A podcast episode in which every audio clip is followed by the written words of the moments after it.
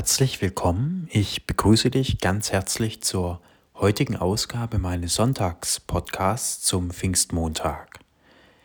Heute lautet die Bibelstelle der evangelischen Leseordnung Johannes im 14. Kapitel, die Verse 15 bis 19.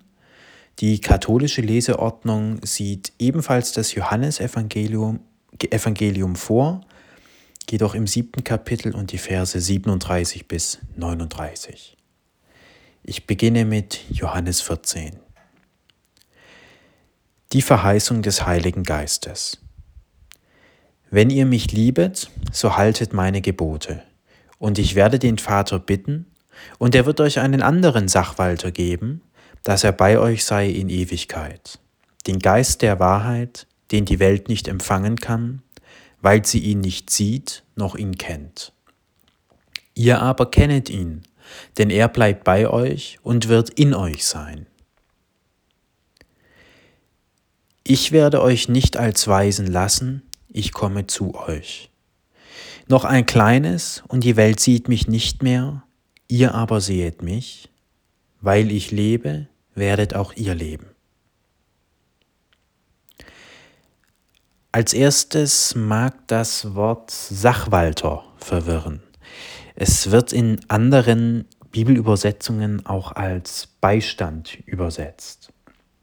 Es geht also darum, dass Jesus, obwohl er geht, physisch geht, uns einen Beistand, einen Sachwalter zur Seite, zur Seite stellt und uns eben nicht als Weisen lässt.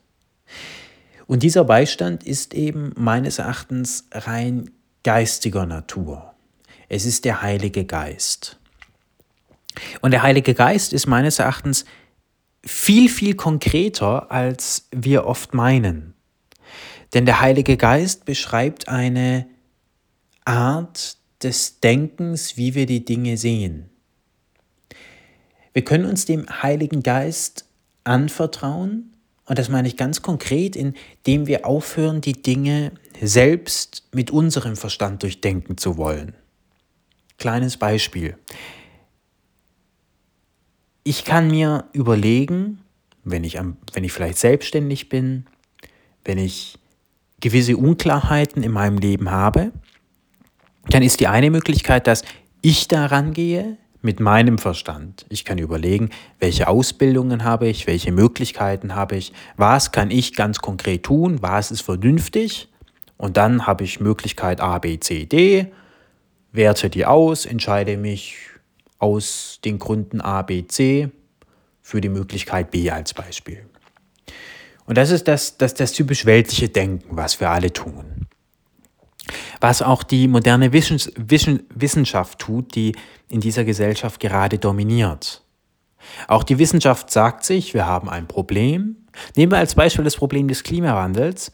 Wir haben die und die Erkenntnisse, und aufgrund von unserem Verstand, von unserer eigenen Denkleistung, müssen wir eben dies, das, jenes tun.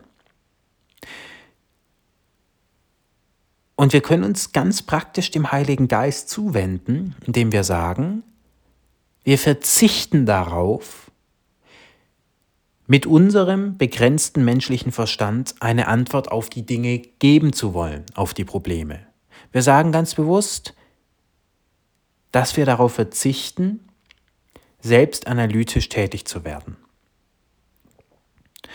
Und wir sagen, wir müssen diese Lösung dafür nicht haben. Es gibt eine andere Entität, die diese Lösung hat. Und wir leben weiter in dem Vertrauen, dass diese andere Entität die Lösung kennt. Und wir vertrauen auch darauf, dass der Heilige Geist die Lösung kennt selbst wenn es uns zunächst so erscheint, als ob er sie nicht hat.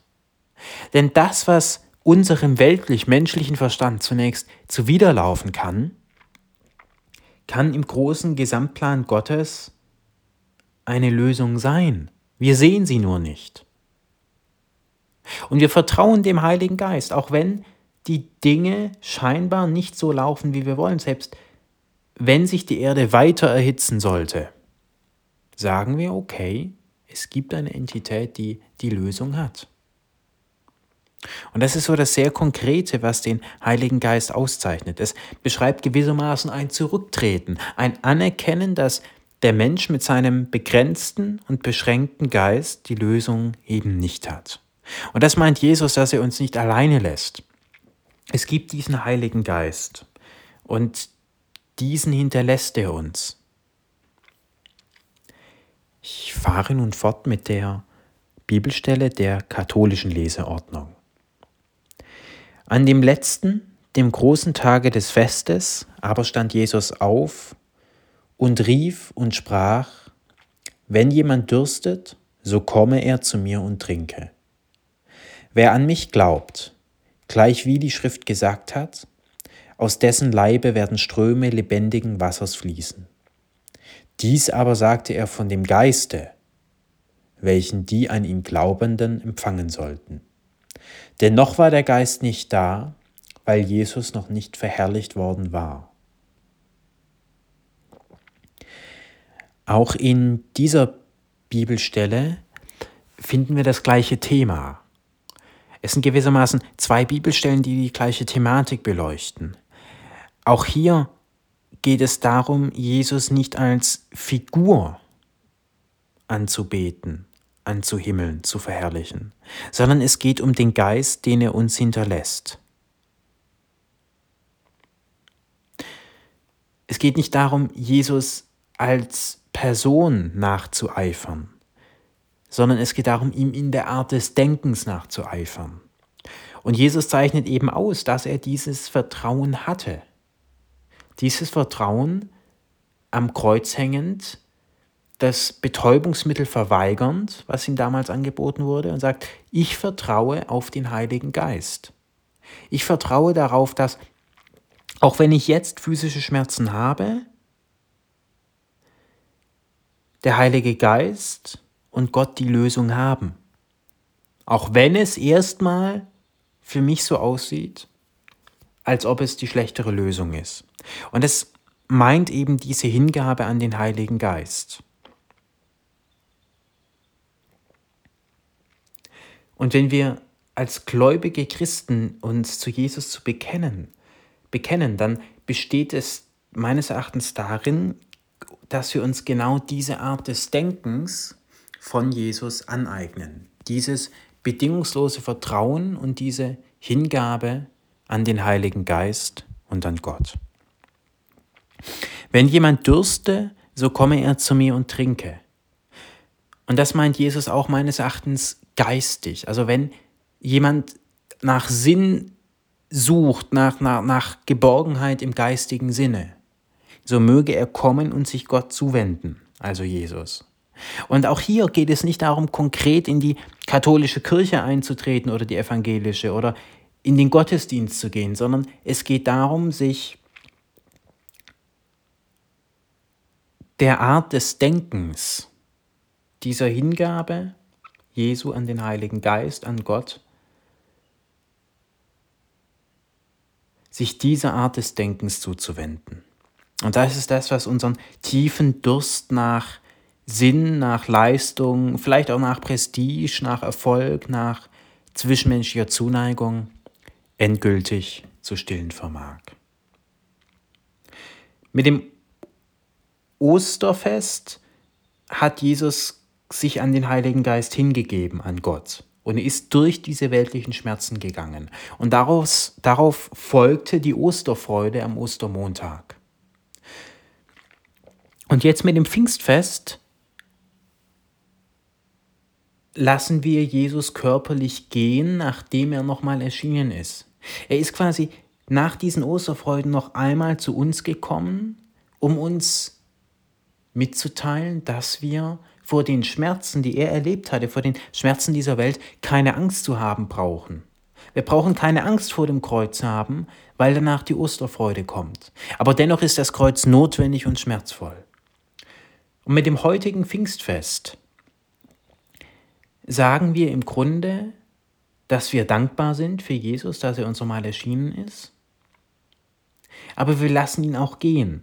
Es geht jetzt mit dem Pfingstfest quasi darum, die Beweise nicht mehr im Außen zu suchen, nicht mehr im auferstandenen Jesus, sondern in sich selbst.